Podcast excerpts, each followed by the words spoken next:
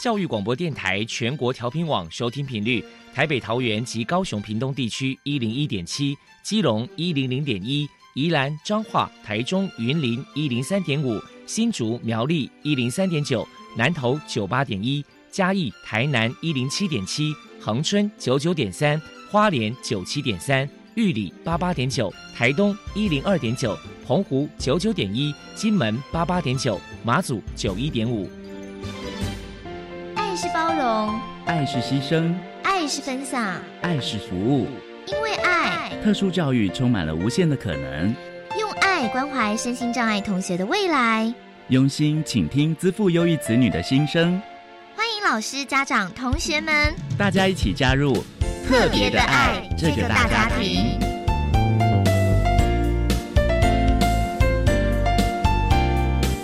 本节目由教育部学生事务及特殊教育司指导，国立教育广播电台监制，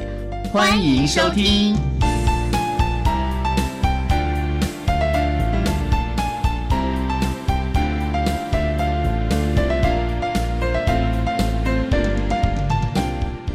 因为爱，我们在空中相聚，欢迎您再度收听特别的爱，我是小莹。这个节目在每个星期六和星期天的十六点零五分到十七点播出。在今天节目中，将为你安排三个部分。首先，在“爱的小百科”单元里头，波波将为你安排超级发电机单元，为您邀请台湾小蜗牛听语障碍关怀协会的创会理事长田辉基田理事长。为大家说明台湾小瓜牛听语障碍关怀协会的相关服务，希望提供家长、老师可以做参考。另外，今天的主题专访为你安排的是《爱的随身听》。为您邀请台中市立启聪学校高职部的肖明华老师，以及获得一百零八年优良特殊教育人员荣耀的台中市立启聪学校高职部的黄怡玲老师，为大家分享找出最适切的发展方向，谈高中教育阶段听觉障碍学生学习的策略以及生涯规划的重点，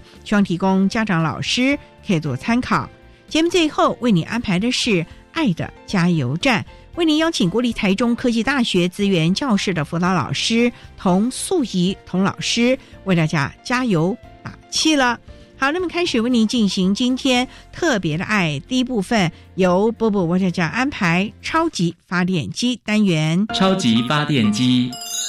亲爱的家长朋友，您知道有哪些地方可以整合孩子该享有的权利与资源吗？无论你在哪里，快到发电机的保护网里。特殊教育往往相连，紧紧照顾你，一同关心身心障碍孩子的成长。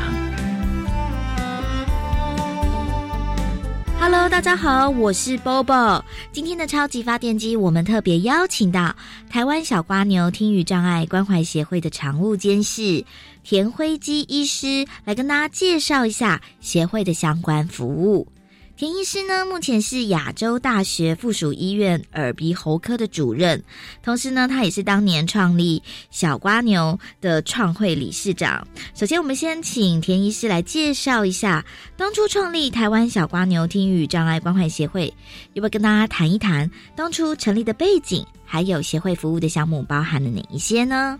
一开始的时候，我们就是因为是一群跟听力有相关的，包括听力师，包括耳鼻喉科医师，就是跟听力有相关的一些专业人员。我们觉得在台湾这一方面还做的不是很好，因为听障有一个很特殊的状况，就是你从外表不像智障、智障或者像其他的视障的障碍的人这么明显。你看听障的人，他看起来好像都跟正常一样，但是他会跟你没有办法沟通，因为正常的人是要听跟说的沟通。那因为这一批人是属于比较特殊的障碍，那在一般我们包括社会福利各方面都对这样的障碍的障别的部分比较没有那么多的重视，所以我们就有一群人，包括在学校听语学系教书的老师，还有包括医师，还有听力师，我们就成立了这个小瓜牛听语障碍关怀协会，就是希望能够对于一些我们希望能够提出一些倡议啊，或者一些在媒体的曝光，就是希望能够让这些听障的，尤其是台湾因为实施全面。新生儿听力筛检，换句话说，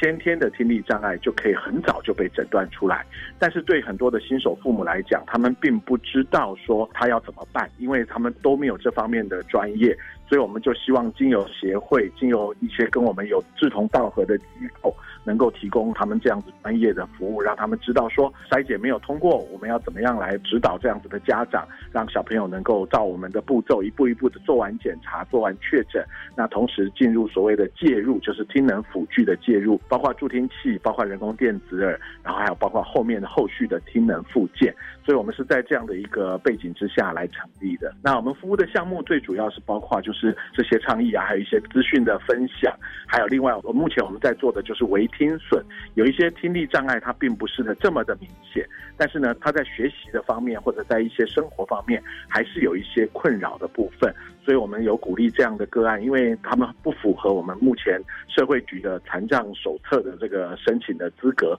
所以我们就在助听器的部分也有给他们一些。包括金额上面的补助这样子。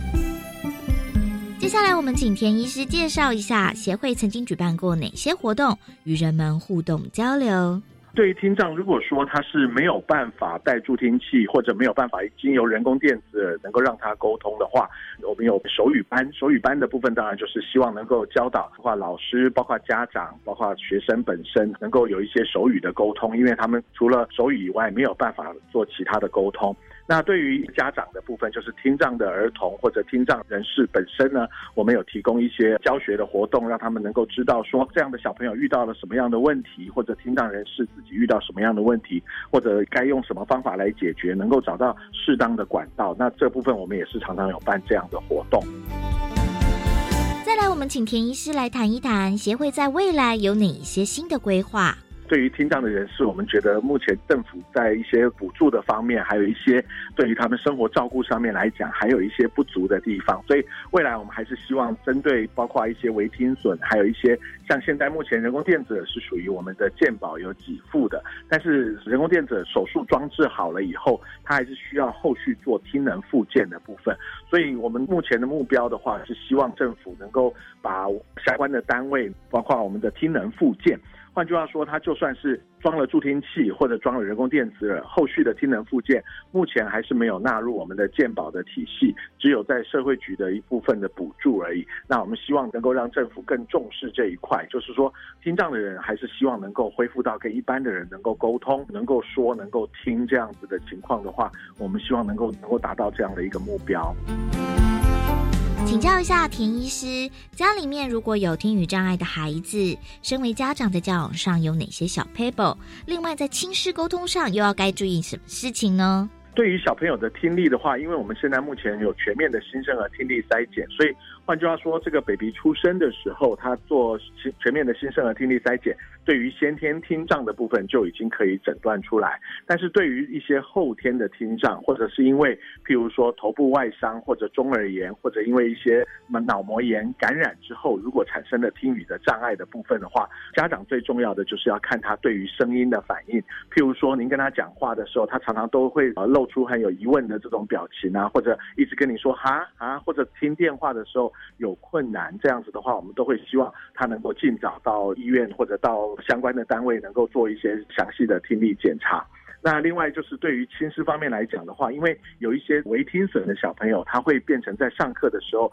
会是以不专心的情况来表现，就是说他可能老师在讲，他动来动去。那如果比较敏感的老师，有的时候就会怀疑这样的小朋友他可能是听力有一些问题，譬如说可能有中耳积水啊，或者是有一些违听损的状况。他因为听不清楚，所以他自然就没有办法专心上课。那这个部分的话，特别是针对这些听障的父母的话，我们还有特别希望说，他能够跟老师之间保持一个很好的联系，包括我们上课之前是不是这样的带助听器的小朋友，或者带人工电子耳的小朋友，他是不是有适当的佩戴，是不是有使用所谓的我们的调频的麦克风？因为调频麦克风 FM 的麦克风可以帮助老师上课的内容可以直接到他的助听器里面，那这样子听老师的上课就比较不会受到其他小朋友的干扰。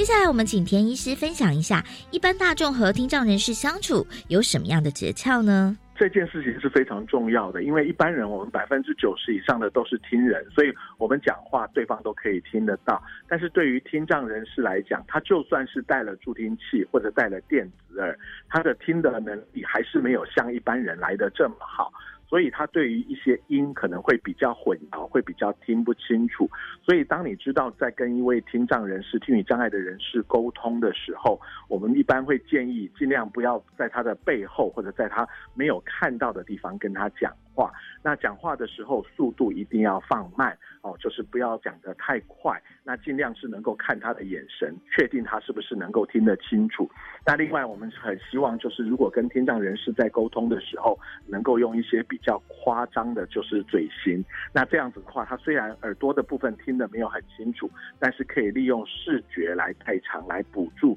他对你讲的内容能够更确定。那另外，我们就是希望说，尽量光线要好，尽量在黑暗的时候，或者不要隔了一层楼啊，隔了一个房间啊，这样子喊这个听语障碍的人士，因为他这样子的话，他本身他没有办法知道说你的你是在跟他讲话，所以我们在日常生活中间，如果能够注意这一些的话，就能够达到比较好的沟通，比较不容易有一些误会啊，以为他对方没有在听，或者你讲话讲不清楚这样子。最后，我们请田医师来破除一下一般大众对于听语人士有哪些错误迷思。对于很多人都觉得说聋哑人好像他们是哑巴不会讲话，那实际上他们是因为听不好。所以呢，一般我们对于听力的部分的话，我们希望说他能够及早要矫正他的听力。那很多人有一些人觉得说，好像戴助听器是不是越戴他的听力就会越差？实际上就像戴眼镜一样，眼镜戴了并不会让你的这个近视度数越来越重，那它只是一个辅助器而已。所以我们一般就是对于听力障碍的人，我们就希望说他能够适当的能够佩戴辅具，这样子的话，对老人家来讲的话，也比较不容易有失智的风险，因为。缺少了这些沟通，其实对一个脑部来讲，就会少了一些刺激，所以比较容易会有失智的倾向。那另外，对于听力障碍，我们很多人都以为说，这样的听力障碍在跟跟他沟通的时候都要讲得非常大声。其实我们很担心这样的状况，尤其是听力有障碍的人，其实他听到大声是会吓一跳的。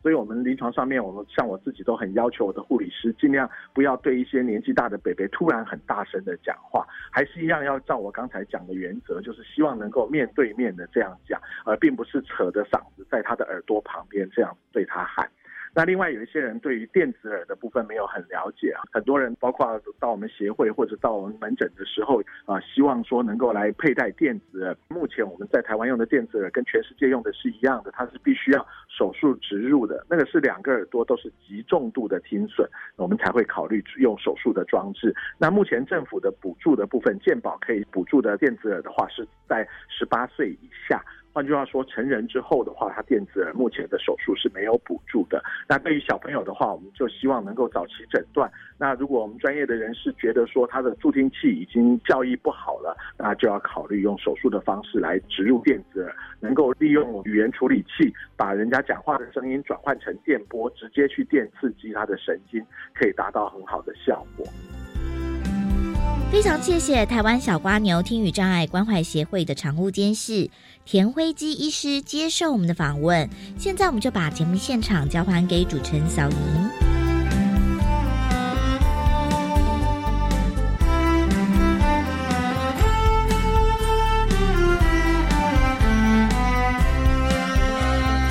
谢谢台湾小瓜牛听语障碍关怀协会的常务监事田辉基医师。还有波波为大家介绍了台湾小瓜牛听语障协会的相关资讯，希望提供家长老师可以做个参考了。您现在所收听的节目是国立教育广播电台特别的爱，这个节目在每个星期六和星期天的十六点零五分到十七点播出。接下来为您进行今天的主题专访，今天的主题专访为您安排的是《爱的随身听》。为您邀请台中市立启聪学校高职部的肖明华老师，以及获得一百零八年优良特殊教育人员荣耀的台中市立启聪学校高职部的黄怡玲老师，为大家说明找出最适切的发展方向，谈高中职教育阶段听觉障碍学生学习的策略以及生涯规划的重点，希望提供家长老师可以做参考了。好，那么开始为您进行今天特别爱的主题专访。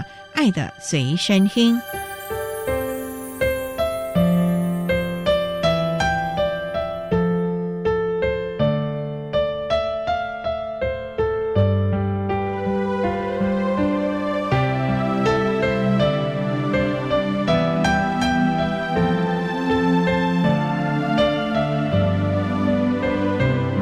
爱的随身听。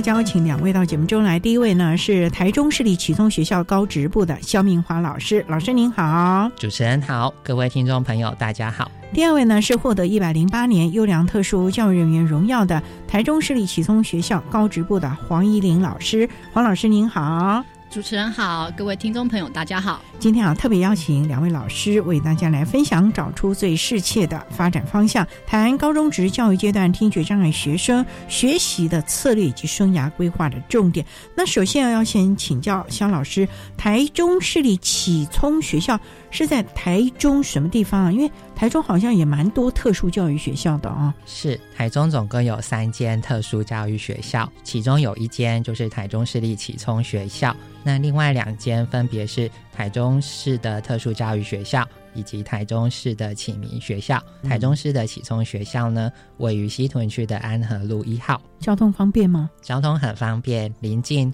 五泉溪交流道跟中永路的路口。我们启聪学校招收的都是聪类的孩子吗？启聪学校以校名来讲，当然有招收启聪生。那另外比较特别的是，我们也有招收启智生。怎么会呢？我们不是有台中特殊教育学校了吗？是，这个就是我们两校有重叠的地方，招生的对象都有启智生。那是因为我们在民国八十多年的时候，学校开始转型，除了聪类的学生之外，也开始招收智类的同学。是因为聪类减少了吗？没有错，所以学校才开启了这样子转型的招生。那学校有多少个学制啊？有学前吗？有，我们有幼儿部一直到高职部，幼儿、国小、国中、高职，是的，哇，四个学制哎，对，没有哇，那那从小小孩一直到已经那个大青年了耶，是，所以学校的招生对象很多元，那学校老师负责的也很多元喽，是的，所以我们学校每个学部的老师都学有专长，提供这些需要特教服务的孩子们教育。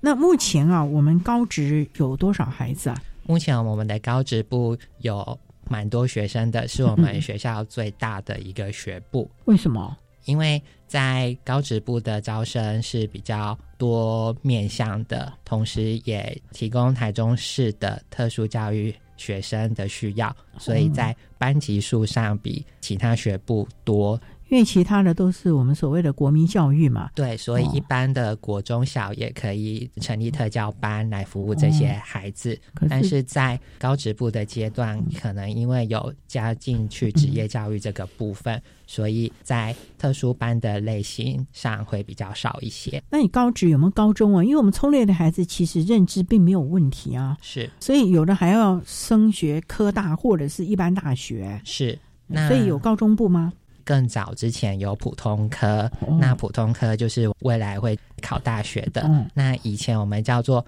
高职部，那就是要走科技大学。现在呢，因为新课纲的关系，所以我们学校是比较属于技术型高中，那我们简称技高，也是辅导同学往升学这个方向。那没有就业这一块吗？因为是在技术型高中就业也是我们看重的，所以无论是升学或者是就业，都是会辅导学生未来发展的一个方向。所以其实还蛮多元的哦。是的。好，我们稍等哈，再请台中市立启聪学校高职部的肖明华老师，以及获得一百零八年优良特殊教育人员荣耀的台中市立启聪学校高职部的黄怡玲老师，再为大家分享找出最适切的发展方向，谈高中职教教育阶段听觉障碍。学生学习的策略以及生涯规划的重点。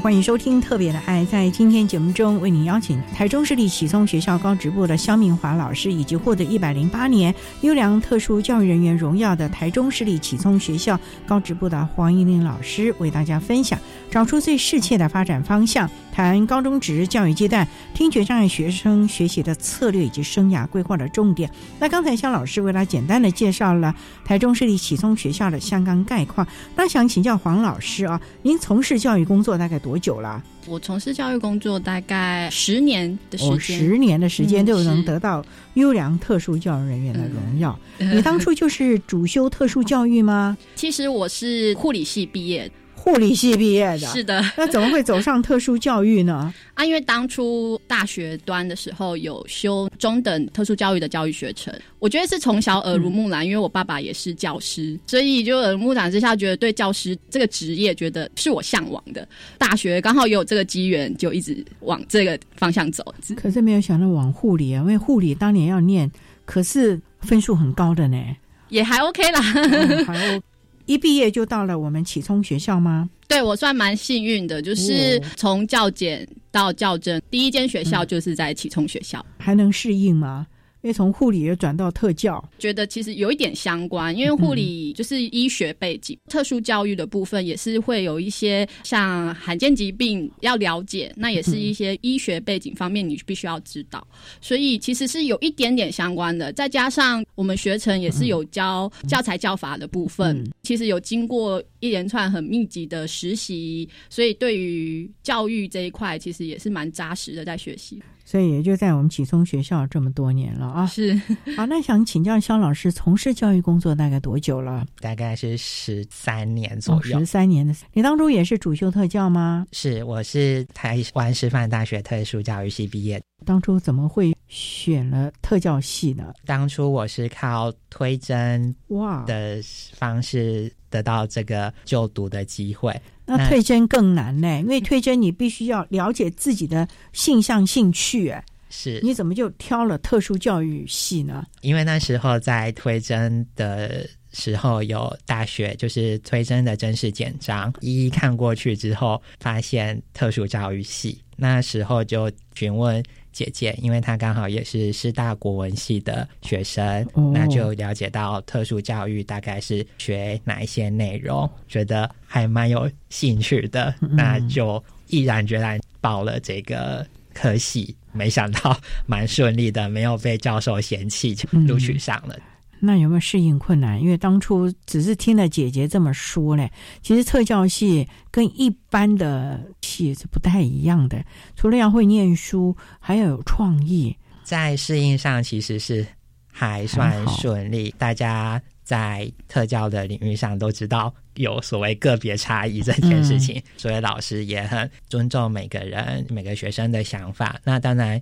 有错的时候，或者是不成熟的想法，教授也会指导我们在错误中学习，让自己可以越来越具有特教老师的专业。所以。第一所任教就是台中市立启聪学校吗？是，我也蛮幸运的，在实习之后就应届考上。那也不简单呢，都是在第一线教学嘛，哦，是都在教高职部。对，当录取之后，主要就是在高职部担任教师。那首先都是担任导师的工作比较多，嗯、后面才接触到行政，那也担任行政的职务。我知道您现在是校长秘书，请问行政的工作跟教学应该有很大的差别。一个是面对学生哎，行政呢，这个校长之下就是你了哎，是有没有怎么样呢？自己一直对教学这方面还蛮有兴趣的，因为觉得这是。教师的本质就是跟学生接触，好好的指导同学应该学习的内容。嗯、那在行政方面呢，主要是协调各个处室的业务的进行，或者是推动负责的业务。免不了一句话，还是跟人的沟通。所以也学到了很多沟通技巧了啊！是我们稍待啊，再请台中市立启聪学校高职部的两位老师肖明华老师还有黄玉玲老师，再为大家分享找出最适切的发展方向，谈高中职教育阶段听觉障碍学生学习的策略以及生涯规划的重点。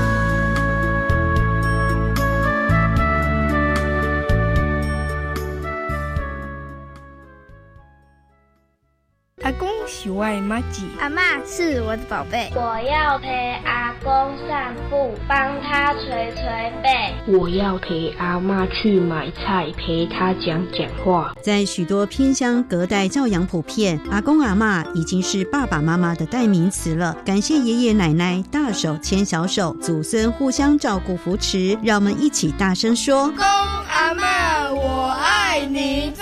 你祖父母节快乐！你知道今年祖父母节是哪一天吗？八月二十三号，bingo！当天我要和爷爷奶奶一起去参加好玩的活动，你也可以来哦。国立台湾科学教育馆当天上午十点到下午四点有精彩的表演及祖孙闯关等活动，搜集十个戳章可兑换口罩、药皂、小礼物，欢迎祖孙全家一起来闯关。以上广告由教育部提供。你黑眼圈好深哦，没睡饱啊？啊，最近工作压力大，睡不着，吃了朋友介绍的保健品还是失眠。你要不要去看医生啊？可是我只是睡不好，有需要看医生吗？我去买安眠药就好了啦。安眠药是处方药，不能乱买，应该寻求医师专业协助，解决失眠问题。提醒您，发生失眠问题，请找专业医师，切勿自行服药，避免药物滥用。台北市政府卫生局、台北市立联合医院关心您。管那么的水，落嘎西木啊！大家好，我们是欧开合唱团。您现在收听的是教育电台。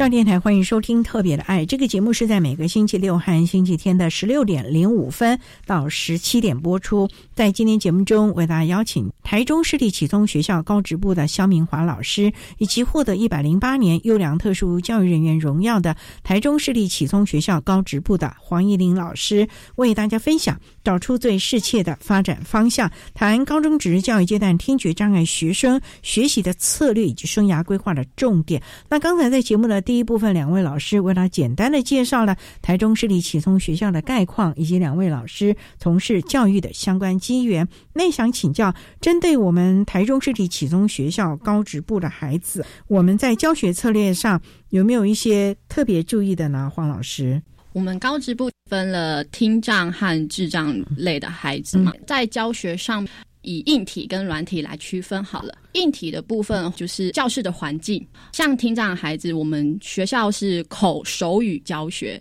口手语，老师是讲话，还有搭配他的手语，连说带比。对，那能够接得上吗？像我顾得了手，就顾不了口。我们老师都蛮厉害的啦，因为我们听障的孩子有些他会手语，但有些他是看唇语。所以在教学环境的布置，他们是需要看得到老师的嘴型以及老师的手势。哎，像我们中聪的孩子，他的听觉的状况是中度以上吧？是是中度以上。那要戴人工电子耳呢，还是助听器？我们学校的孩子有的是戴助听器，有的是戴人工电子耳，其实都有。那要辅助我们的所谓的调频系统吗？调频系统运用是在国小部的孩童身上，如果是高职部的孩子，他们就是用他们本身的助听器跟电子耳来做辅助学习。我们高职部会不会比较侧重于实作呢，或者是以升学为导向了？其实我们高职部听障的孩子，主要还是以升学为导向。那我们其实有分资料处理科跟美工科，他们在主科，比如说国音数这些主科部分的学习外，他们其实还是要学一些专业科目。比如说电脑、电脑软体绘图啊、硬体装修，嗯或者是商业海报设计等等。哇，那么多元哦。对对对，就是还是照着新课纲专业科目去学习。嗯那他们除了升学为导向外，在学习的过程中，老师们会去辅导他们考丙级的技术士证照。就跟美工或者是资料处理这个部分了。对，其实跟一般职校的学生他们学习的状况是。嗯，蛮相似的，对，因为一般职校他们也是升学，然后在当中也是要考证对，那他们嗯。也是一样，哇。就是升学也是要考证照。然后除了技术士证照外，嗯。他们还会考一个叫做 TQC 检定，TQC 是？是企业人才认证的检定，比如说有中文输入、英文输入、电脑简报等等。每个都要考上哦。我们会尽量辅导学生考取那个证书，对他们未来也是会有帮助。发觉现在孩子 还真的是难为他们了。也是蛮辛苦的。那对老师呢？因为老师要辅导学生考证照，嗯，那你们大概也必须要了解怎么考吧？我听说很多特教学校的老师为了教学生成为学生的榜样，每个人也去考了好多的证照。是，像我本身，嗯你考了什么？呃我有门市服哎务，未来也会规划去考中文输入，还有数字键输入、英文输入。其实我们老师亲自去考试后，才会知道整个考试的流程，学生可能会遇到的困难点在哪里，才有办法在教学当中帮学生突破。哎呀，那肖老师呢？之前担任导师的时候，主要是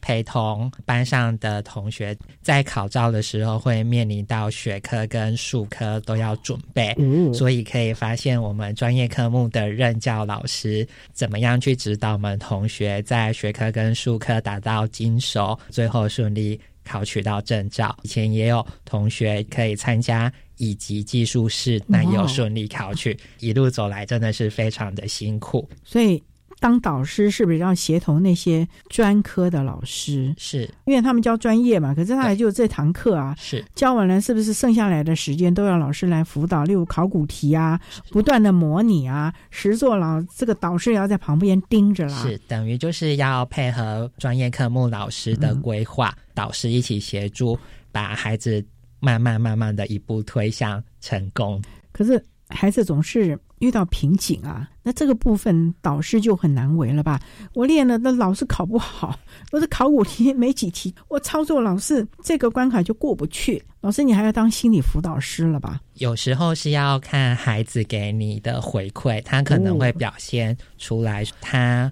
遇到的状况是没有办法顺利的把题库练手，这时候可能就要有一些技巧去引导他，譬如说可以跟他说，你可以分段来准备，分段的练习。嗯那或者是说，给他一些策略，嗯、哦，在重点字上面做一些提醒，嗯、让他可以顺利的准备学科。所以考试的技巧，是还有这个心理的辅导，是情绪的舒缓。身为他们的导师，还真的是要面面俱到了。对，就是我们的目标是一致的，希望孩子们也可以达到。所以重点就是陪着孩子们完成在高职阶段的最后那一里路，是协助他们升学还有证照了啊。嗯，好，我们稍待再请台中市立启聪学校高职部的两位老师肖明华老师还有黄依玲老师，再为大家分享找出最适切的发展方向，谈高中职教育阶段听觉障碍学生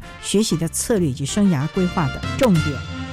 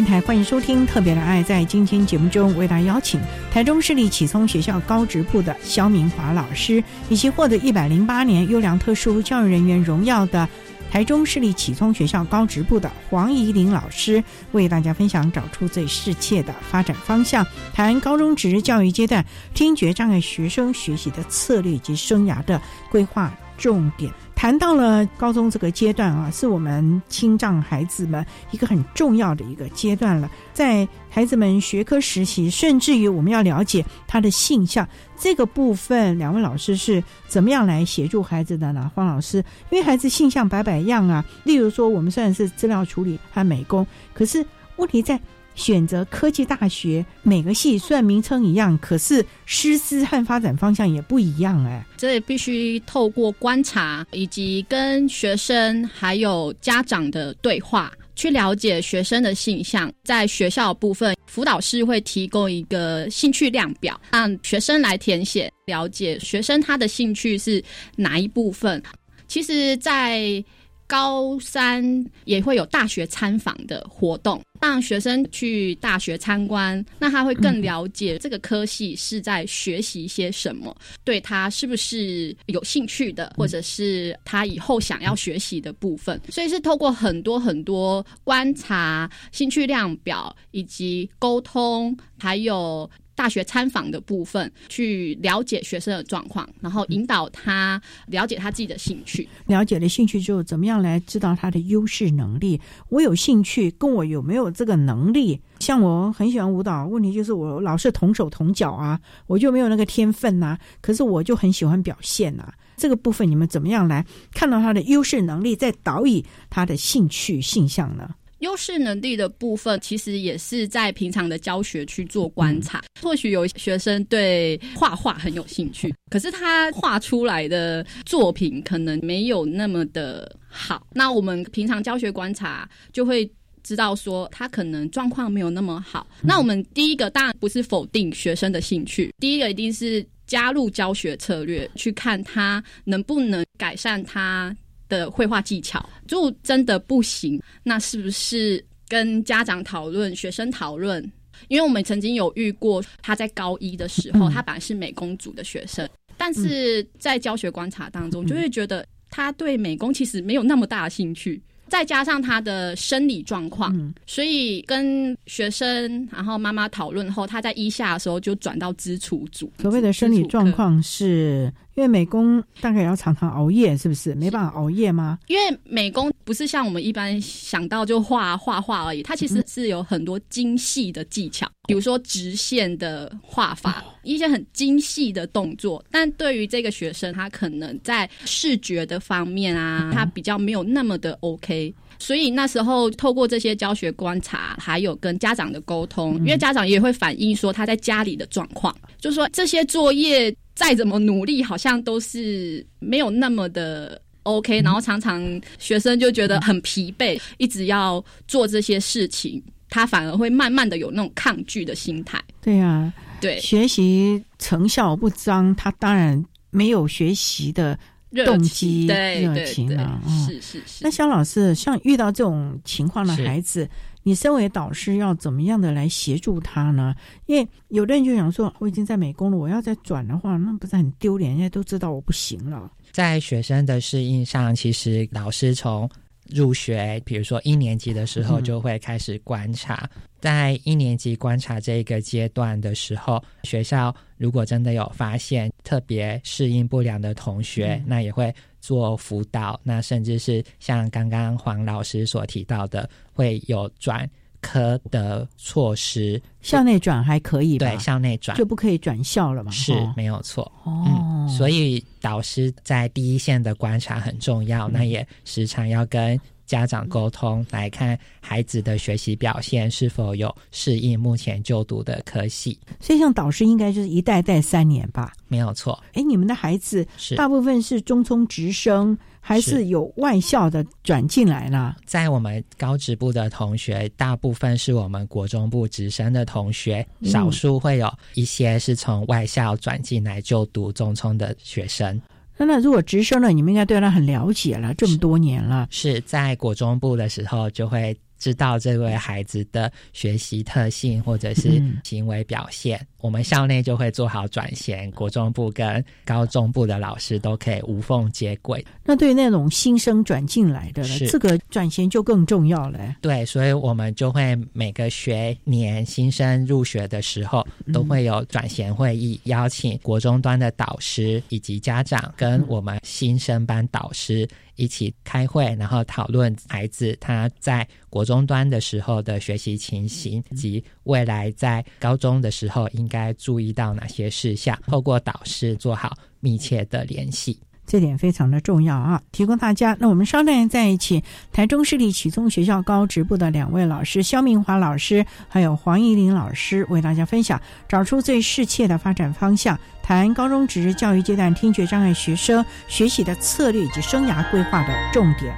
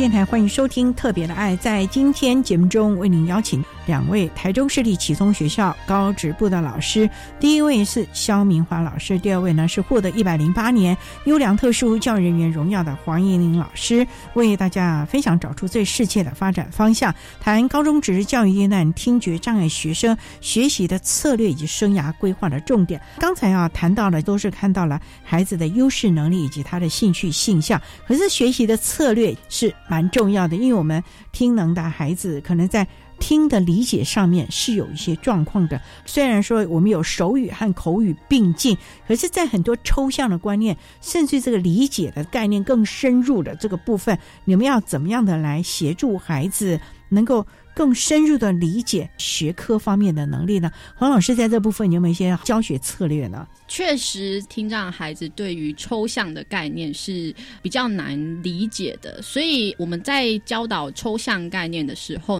会尽量用他们懂的语言，或是用具体化来解释这个抽象的概念是怎么样，配合视觉的，比如说影片呐，或是图片呐，辅助告知抽象的概念的状况。是如何让他能够理解？总是要用各种的形容了。对，这个也要有经验吧，老师。当然，其实我们每一个孩子对于。抽象的概念，他理解的程度是不一样的，所以要知道这个孩子他的程度大概到哪，给他知道的东西对他来讲是比较容易。那肖老师，你当过导师了，是？那在这个部分有没有一些的个案可以跟大家分享？你怎么协助孩子？可能还懵懵懂懂的，然后你讲了那么多遍，他仍然不清楚啊。遇到这样子状况的时候，我们可以帮学生做。重点的整理，带着他从书本上面找到重点的关键字，从关键字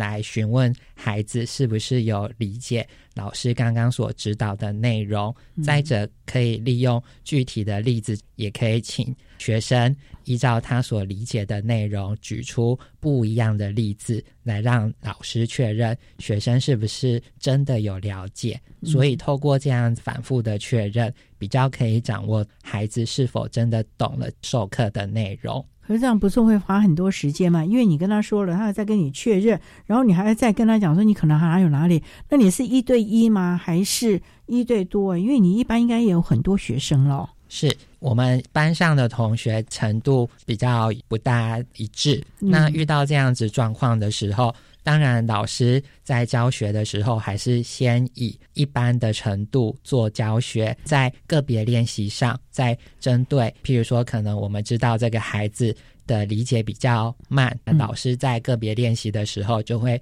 针对这个孩子加强，让懂得比较快的同学可以先做自主的练习，譬如说作业的部分，同学。理解的快的就可以先做，如果还没有理解的同学，那老师可以再带着他做，利用这样子时间差的部分，帮助每个孩子完成这一堂课的主题学习。不过孩子毕竟比较懵懂了，就像我们讲了，很多还是由家长做最后的决定，还是要念哪个科系，要念哪一个学校啊？他准备怎么发展呢？这个部分呢，你们怎么？跟家长沟通呢，黄老师，如果孩子的能力跟家长的期望落差还蛮大的，你要怎么样帮他做一个好的生涯规划呢？对于家长跟孩子实际能力有点落差的话，我们当然是先理解家长的期望，去同理他，这个时间就要拉比较长，慢慢的跟。家长说明孩子在学校的学习状况是如何，然后慢慢的跟家长说，可能他预期的是有一点点落差，因为我们每学期都会开期初 IEP 会议、期末 IEP 会议，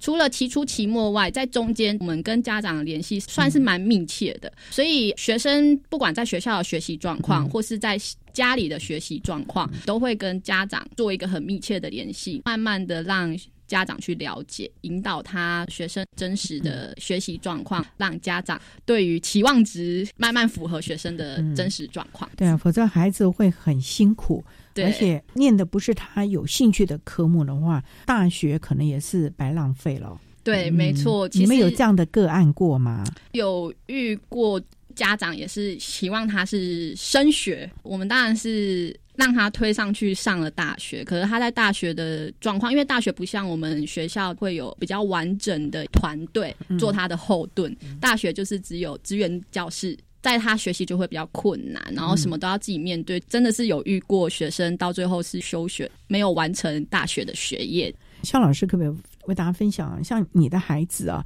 上了高等教育，他们的适应状况如何呢？因为这跟我们的高中端。的衔接以及养成教学策略是有关系的。是，例如在大学是独立自主，而且大学提供的也只是支持服务啊，是不像我们是整个特教团队在高中职这个阶段一起来努力。所以你们在孩子上去的时候，有没有在观念上或者是独立自主上先打预防针呐？孩子在上大学之前的准备，嗯，其实我们一直都很强调，在大学中是要自主。自动自发完成各项课业上的要求，为了让孩子们有心理上的准备，老师为对确定要升学的同学就经常耳提面命。譬如说，从最基本的作业要缴交，要准时完成，一直到如何去跟团队合作，因为在大学中小组的合作会有这样子的作业的要求，所以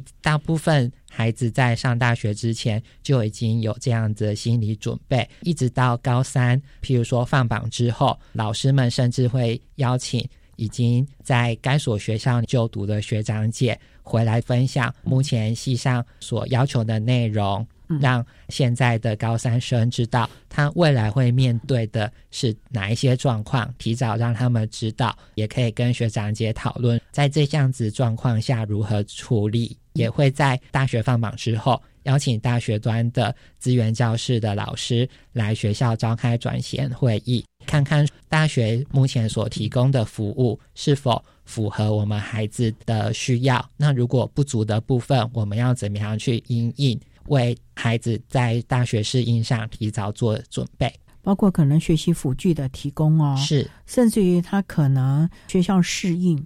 对这一些，我们都会在转衔会议讨论，所以当天我们就会邀请大学端的师长跟我们高中端的导师，以及最重要的学生本人跟家长一起做一个四方的会谈，期望用这样子的会议可以让孩子在大学中的适应更顺利。那你们的孩子在大学适应的还好吗？是，那因为他们一直都在特殊教育学校体系，跟一般可能一直融合的听障孩子不一样哎。这样子的状况的确是有发生，孩子们在我们学校内可能主要的沟通管道是手语，大学也非常的支持这些听障的孩子，甚至找了手语翻译员为某些授课做翻译上面的服务。当然，也有学校是没有提供手语翻译这项服务，那可能用的方法就会有笔记的抄写，或者是让该堂课老师知道我们孩子这项特殊需求，老师可以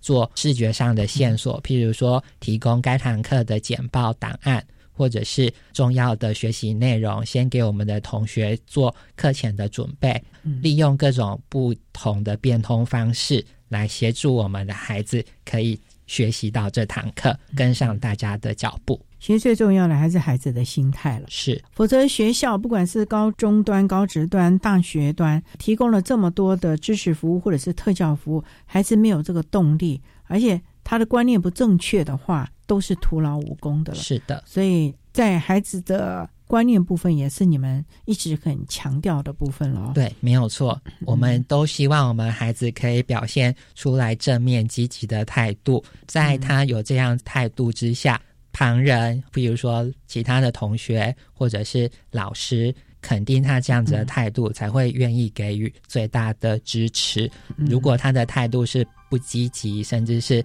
散漫的，当然我们就会越来越灰心。那回归到孩子本身，他必须投入在学习这一块。不过呢，最重要就是我们每个教育阶段的老师呢，其实都兢兢业业的提供孩子最世界的特教的服务。重点就是孩子，你准备好了没有？这才是重点了啊！好，那我们今天啊，也非常的谢谢台中市立启中学校高职部的肖明华老师，谢谢你老师，不客气。也谢谢获得一百零八年优良特殊。教育人员荣耀的台中市立启聪学校高职部的黄义林老师，黄老师，谢谢您，谢谢主持人。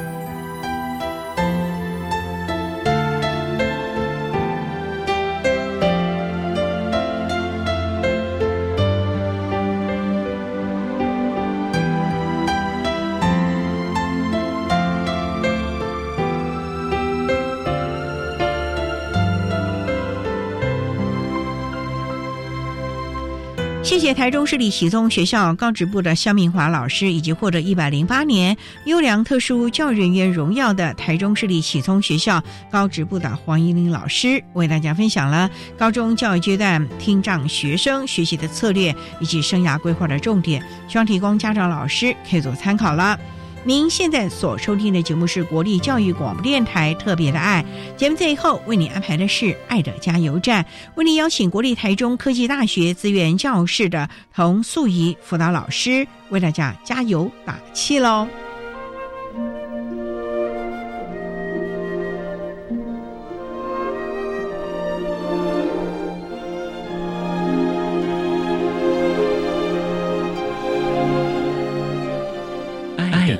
加油站。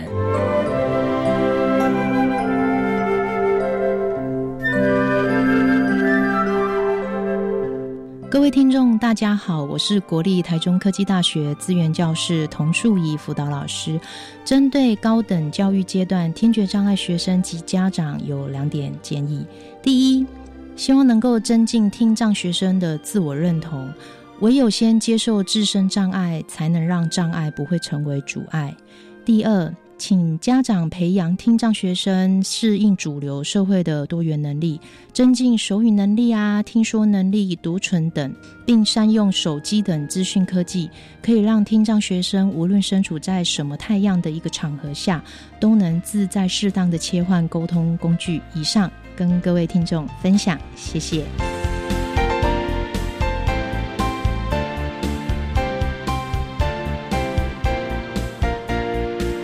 今天节目就为您进行到这，感谢你的收听。在明天节目中，为你邀请国立台中科技大学资源教室的童素仪辅导老师，为大家分享针对个别差异提供适切的策略，谈高等教育阶段听觉障碍学生支持服务以及注意的事项，希望提供家长老师可以做参考了。感谢你的收听，也欢迎您明天十六点零五分再度收听。特别的爱，我们明天见了，拜拜。